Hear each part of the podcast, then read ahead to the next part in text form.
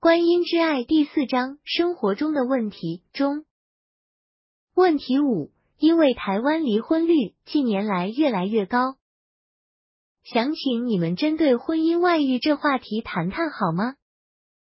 好吧，婚姻也是你们的关系课题之一。你们总是认为离婚的人，特别是遭受婚姻背叛的人为受害者。这里我要你们目前正面对婚姻难题，或是处于离婚状态的人，仔细的去思考。事实上，离婚没有所谓对与错。就算一方先外遇，另一方也不该认为自己是受害者，或是认为对方错了。婚姻外遇其实一开始就有征兆，如果一方不在婚姻里珍惜另一方，或是尊重另一方。那么，一段婚姻走到尽头也是有可能的。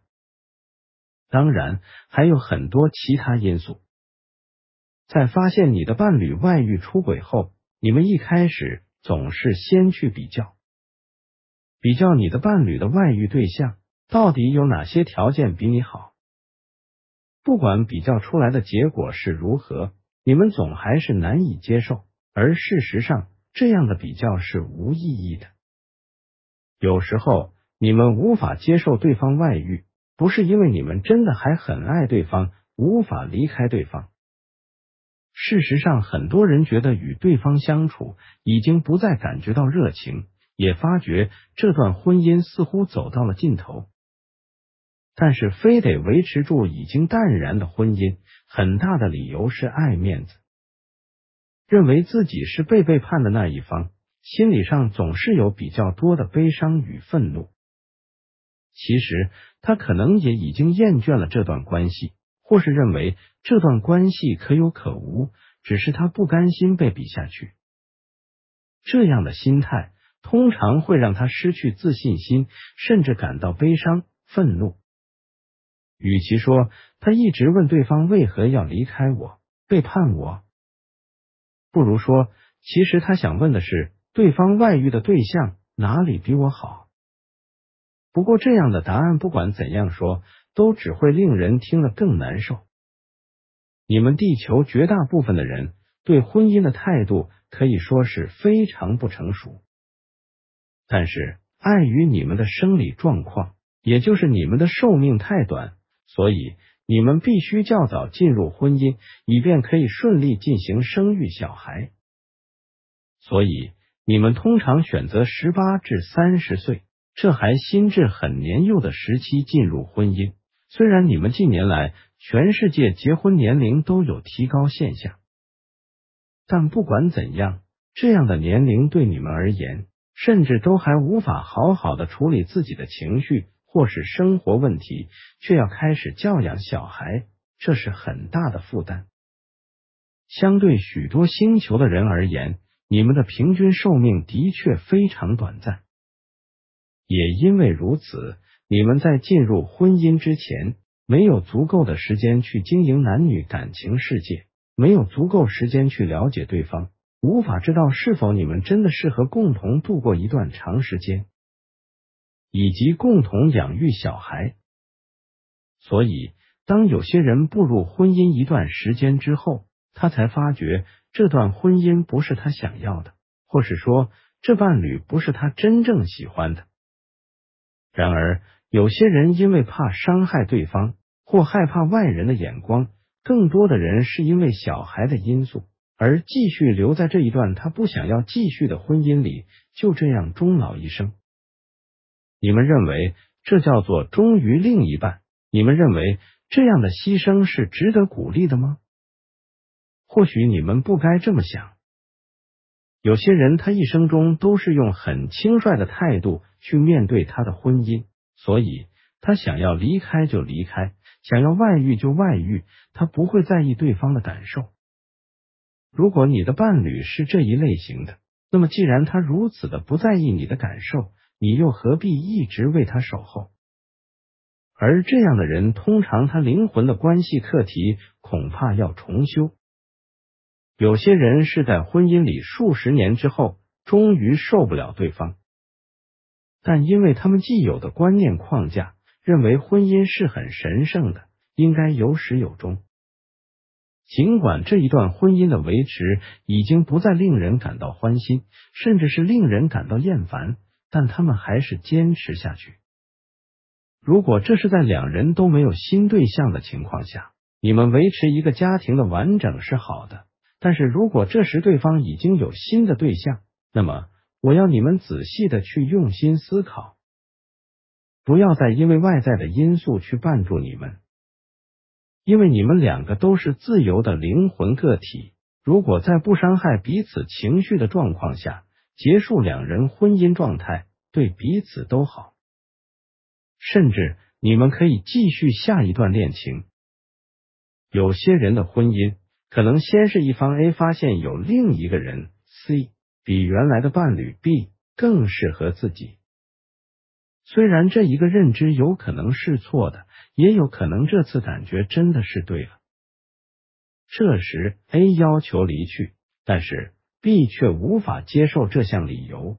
B 无法接受一个已经共同相处一段长时间，而且已经共同养育小孩的伴侣 A 有这一心念或行为，所以 B 通常会用悲情或是小孩来继续牵绊着这一段婚姻。这是你们最通常的典型。这时，我要 B 好好想想，你的人生真的需要 A 吗？如果没有 A，你是否就无法继续你的人生了？这时，我更要 A 好好思考：新的伴侣真的比 B 适合你吗？你对 B 真的完全没有爱了吗？你愿意轻易放弃你已经经营很久的婚姻家庭吗？你这样的离去值得吗？有时你们不是无法生存下去，而是无法接受对方外遇。你们总认为自己遭受对方背叛、抛弃，或是认为自己可能不够好，但这样的理由只会让自己悲伤、愤怒，甚至产生极大的怨恨。如果对方不是因为外遇，而是因为某个意外。而无法再与你共同生活下去。这时同样是对方离开了你，但是你却有不同的心态，对吧？这时你们是否了解了所有的一切都是你自己心念造成的？这一句话的含义了。其实你拥有上帝的爱，你拥有无尽的爱，你不再需要另一个人的爱才能让你的人生完整。而且你们没有人是失败者，婚姻里头没有优胜者或失败者。当一段婚姻已经无法挽回时，你该给予自己的是更多的爱与肯定，而不是悲伤、愤怒或自责。如果你们有小孩，照顾小孩的情绪是非常必要的。这时双方都有责任为小孩的未来做付出。你们要让小孩知道，你们还是非常爱他们，而且这不是他们的错，只是父母在人生的道途上有时想做其他的选择。绝对不要让小孩觉得有被抛弃的感觉。爱你自己，肯定自己，尊重自己。当这些都具足了，你对一段逝去的婚姻就只有祝福，而不是怨恨。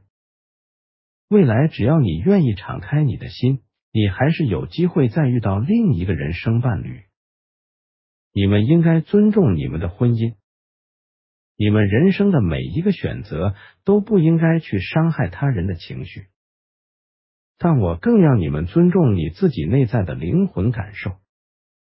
我提供给你们的是，在面对一个已经无法继续下去的婚姻状况，如何用更好的态度、更大的祝福去面对彼此。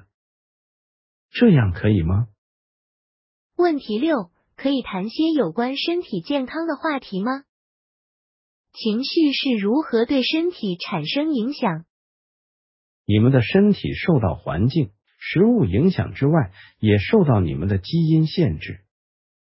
以你们目前地球人类的基因而言，要活到一百六十岁是有困难的。如果说你们能够释放内在负面情绪的话，你们目前的平均寿命都可以再增加，但你们通常在七十岁之后就整个呈现衰老。有些国家的人甚至因为食物摄取营养不足，而在四十岁之后就开始衰老。在过去你们工业开始发展之前，通常你们的身体会呈现疾病，并非完全是环境与食物造成。但是你们人类在近百年来不断的破坏你们的环境，污染你们的空气、水源与土地。你们研发各种杀虫剂来防治农作物的虫害，这些杀虫剂有时严重的残留在植物上，用水也难以清除。你们食用这些植物后，这残留的农药会对你们身体细胞造成很大的伤害，而通常这药物也渗入土地、渗入水中，造成整个生态破坏。再则，你们对于动物的处理，你们不断的对动物施打各种药物、抗生素、生长激素等，以防止动物生病，并强迫动物快速长大，以供应你们对肉类的需求。但这些化学成分都会间接的被你们人体所吸收。你们现在吃动物的肉，造成你们身体很大的负担，而食用蔬菜。水果也将部分化学农药带进你们的身体，真不知该叫你们吃什么好。我可以插句话吗？我想请问一个问题：菩萨迷们会要求我们吃素，或反对我们吃肉吗？我先就你这一个问题来回答好了。我们从不会要求你们吃什么，我们也不在乎你们吃什么。你们要吃什么都是你们自己的选择。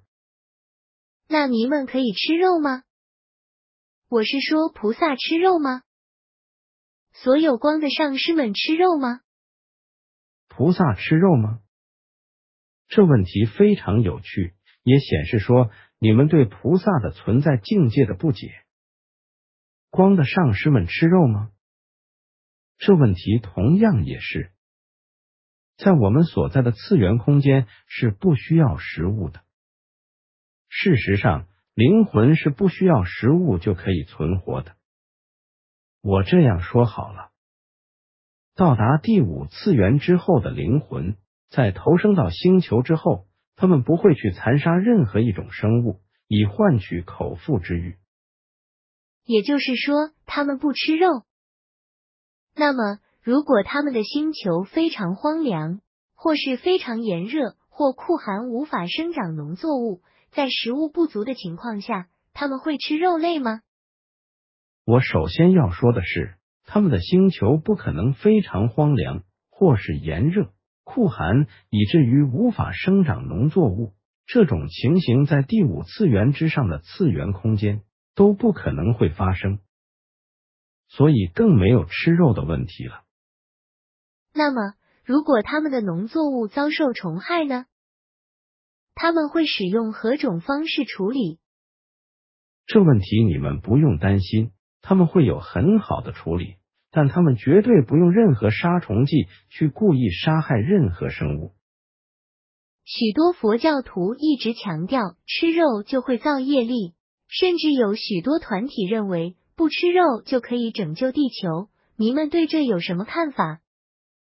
我知道问这样的问题，有人会说你问这简直是废话，因为佛菩萨绝对不会要我们吃肉的。但我知道很多我们根深蒂固的观念，有时都是我们人类自己造出来的，根本不是你们要求我们的。所以我想知道你们怎么说。很好，很好。首先，我们从不要求你们吃什么或不吃什么。这一切都是你们的选择。你们不想吃肉就不要去吃。如果你们真的无法忍受不吃肉，那就吃吧。你们素食者与肉食者各持有不同的多种意见，其实双方都可能是对的。我只这样说：在第三次元的世界，你们要生存的困难度比较高，有些地方的环境难以生长农作物，他们只能依靠肉类来果腹。当他们猎杀动物取其皮肉以求温饱时，他们心中所想的就是生存。比如你们的非洲部落以及早期的印第安人，他们没有任何肉食或素食的问题，他们就是需要多少取多少。他们不会多取，也不会猎杀未成年的兽类，因为他们知道赶尽杀绝只会让自己往后更难生存。事实上，他们对动物是存有敬意的，他们会感谢动物给予他们皮肉，他们不会滥杀，他们尽力去保护水源，保护动物的栖息地，因为他们知道他们是与自然环境共存的。这时，动物就算被猎杀，也不会有任何怨恨，而这些人的心念也只是简单的，为了生存下去。但你们现在所谓的文明国家，你们有时用非常不人道的方式虐待饲养动物。你们为了让动物快速生长，强迫的施打增长药物，以至于它们的骨头无法负荷肉体的快速增长，使得它们一直处于痛苦中。你们猎杀大象，只为了取得象牙当做装饰品；你们猎杀鲨鱼，为了取得鱼翅以增加食物美味。你们猎杀海豹，为了取得它们的油脂，以制成你们的健康食品。你们不断的猎杀，甚至赶尽杀绝，都不是为了生存的理由，只为了你们永远无法满足的欲望。比较看看你们的心念与那原始部落人的心念有何不一样，你就知道哪一种肉食者会造业力。事实上，吃肉不会制造业力。会造业力的是你们的心念。关于你们对吃动物是用什么样的心念？如果你只是为了身体能有足够的营养素，只吃少量的肉类，或是吃你认为对身体足够的量，那是一种心念。如果你想吃的是鱼翅、熊掌、猴脑、鹅肝，你喜欢用象牙制品，喜欢貂皮大衣，那又是一种心念。这样两种心念的差别，你可以分辨吗？嗯，我知道了。一种心念是为了生存而食用肉食，一种心念是为了欲望而食用肉食。你们有些人对肉食的渴望非常高，他们不断的摄取已经超越自己所需的营养素，他们对肉的欲望远超过他们的真正需求。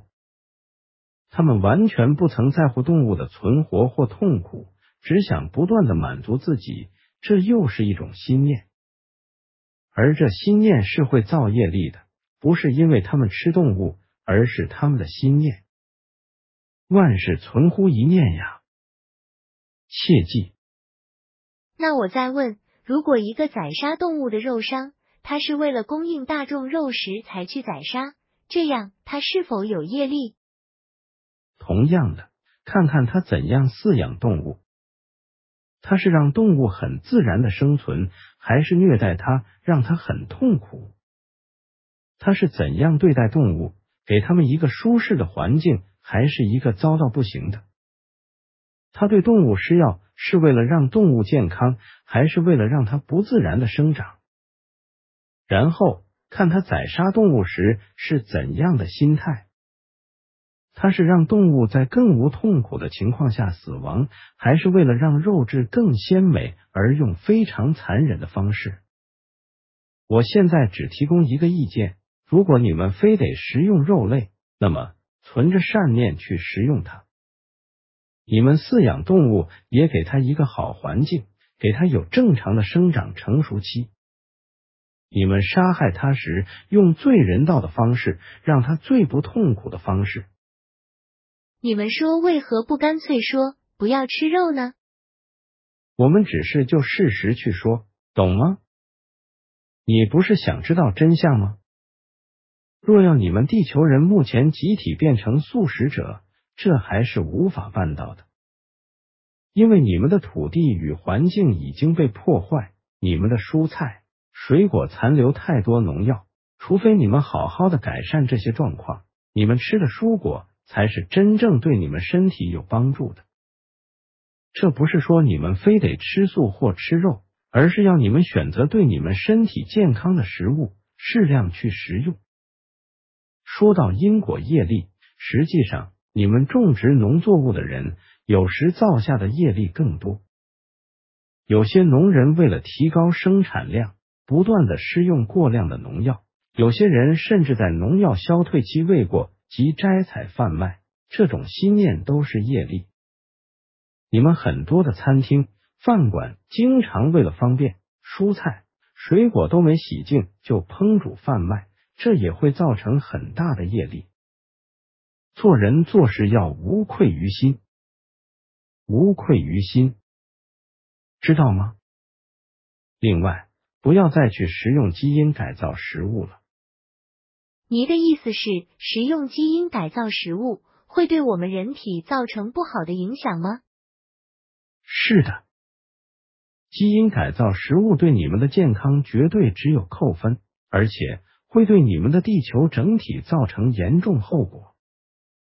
造物主以不可思议的智慧造出所有一切。许多动植物已经在地球生长数亿年了。它们之所以能继续生长，是因为它们能以自然存在的方式适应地球的环境。这也让整个地球生态能达成平衡。可是你们却妄加改变造物主的创造，你们对所做的事完全没考虑到后果。你们或许能改造一棵植物，使其比原来生长更良好。更耐寒，结更多果子。你们以为这样的改变是很好的，但是你们考虑的只有一小部分。整个自然界是多么的伟大，而且不可思议，这不是你们可以完全思考到的。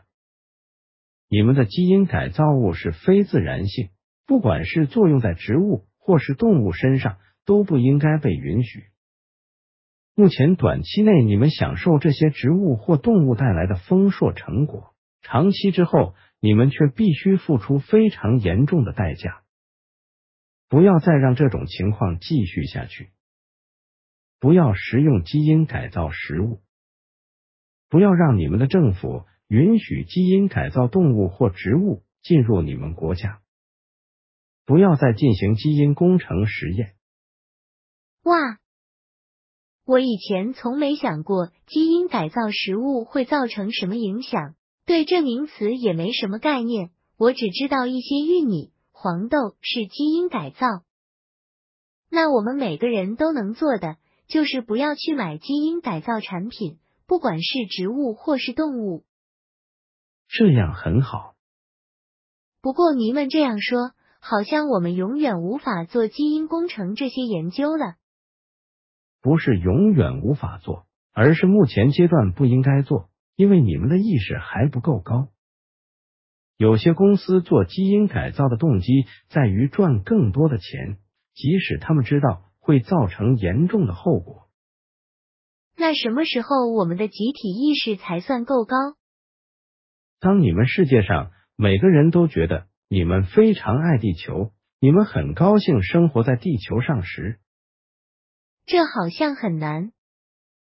这一天就是你们地球环境已经恢复生机，人类没有饥荒，没有战争，没有严重的贫富差距，每个人都享有自由、人权，生命不再是痛苦时。如迷们之前所说的，等到地球有这一天，外星人就现身了。是否这时他们就直接给予我们基因工程的建议？我们就不用闯大祸了。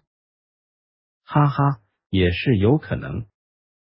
再回到我们一开始讨论的健康的问题，你们目前所食用的肉类、蔬果类，可说是问题很多。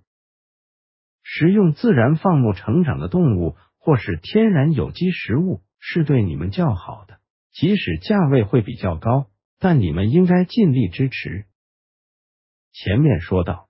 你们的身体健康不只是受到环境及食物因素影响。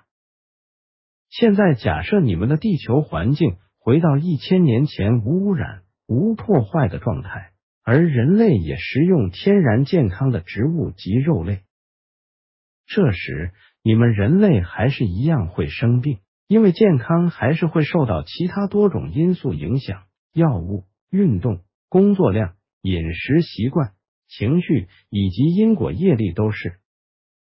你们目前的疾病，有些是因为你的负面情绪累积而引起的。这负面能量有些是你今生累积的，有些是你过去累世一直留存在灵体内的。这些负面情绪能量会存在你们的灵魂能量场里，不管经过多少时间，只要你没释放掉，这负面能量就一直在。你们的灵魂能量场在起初都是光明无瑕的，经过累世的体验，你们产生很多的负面能量，这些负面能量会让你的灵魂变得暗淡无光，甚至封住你的灵魂脉轮。当你的灵魂脉轮被负面能量封闭之后，你们就难以接收更高层次的光与能量。这时，打开你的灵魂脉轮能量场是极度必要的。这在后面章节我们会说的更详细。当你的灵魂脉轮能量场畅通之后，你就可以更容易让宇宙的能量进到你的灵魂内。这些宇宙的正面能量。可以帮助你更容易释放负面能量。当你的灵魂脉轮能量场畅通，自然的，你身体的脉轮就会开启。你们的身体脉轮在年幼时本来就是畅通的，只是年岁渐长后，很多人会因为各种情绪、压力产生的负能量而造成脉轮阻塞。如果能再次让身体的脉轮通道畅通，那么。你们的身体也会较健康。灵魂脉轮与身体脉轮有何不同？事实上，不能说是你的灵魂脉轮，而应该说是通道。只是这通道中有类似轮状的能量流动，所以我们在这里用灵魂脉轮这一个名称来替代，以便说明。灵魂能量场有许多个脉轮。而灵魂某些个脉轮与你们的身体脉轮是重合的。你们有些经常静坐，或是学习气功，或总是维持心平气和的人，通常身体脉轮会较容易畅通。灵魂脉轮能量场范围比身体脉轮大得多。当你开启灵魂脉轮时，身体脉轮也会开启。但身体脉轮开启，并不表示灵魂脉轮就能开启。再说，当你的灵魂脉轮被开启，光就较容易进入灵魂脉轮里。你也可以说是灵魂光体被开启了，只是你整个灵魂的范围比灵魂脉轮的范围要大得多。灵魂光体开启之后，你的灵魂能量场将不再是如此的暗淡，你的灵魂可以说开始发光了。虽然此时的光还不是很强大。随着你的负面情绪能量释放越多，你的灵魂就会越来越光亮。通常，你灵魂能量场对应到你身体的某些部位。如果灵魂能量场某个地方显示特别晦暗，那么就可以知道你的身体有些问题产生了。我们通常看你们身体是否有疾病，就从你的灵体来看。假设是肝癌，那么。你肝脏对应的灵魂部位就会产生一团浓厚的晦暗能量，由这能量场，我们就可判断你肝脏出了什么问题。可以讲关于癌症吗？你们医学界目前对于许多疾病还是束手无策。你们现在因为癌症而死亡的人也可说是非常多。癌症起因非常多，你们的食物里所含的化学药物。加工食品添加物、日常用品化学添加物、空气污染、水源污染，林林种种不胜枚举。有些商人为了减少成本，不顾使用者的健康，而添加不合乎你们规定标准的化学物品。你们许多人可说为了赚钱，而让你们的灵魂蒙上更多的污尘。要记得，你们的业报可不是一比一。你们做大老板赚大钱的人，你们的享乐可能是这一世。如果你们不好好做，对众人所做的伤害，足以让你花更多事来偿还。好好做，好好做。对于癌症，虽然有些抗癌药物被研发出来，但你们医学界还是无法根治各种癌症。你们经常用对细胞具有破坏性的化学治疗法，这不仅杀害你的癌症细胞，也对你的身体产生很多的破坏。尽管你们世界上有许多所谓的另类医疗法，但你们所谓的正统医学界还是无法接受。你们的正统医学界医生经常否认另类医疗法。要知道，你们的西医发展可说年代很短。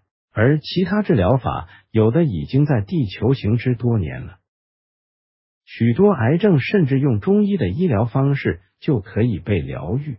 但是中国人总是唯恐这些药方外流，而是以代代相传的方式由自家人保留着。癌症也许是由各种原因产生的，但是如果你能将灵魂体上的那些负能量清除掉，你们的身体自然就会变得健康。您们将灵魂能量场里的那一块浓厚的晦暗能量场清除之后，恶性肿瘤就会消失吗？还是转成良性？两者都有可能，看清除到什么程度。您们所说的清除，是说不用任何药物就可以达到吗？是的。这对我们而言，只有出现神迹才会发生吧。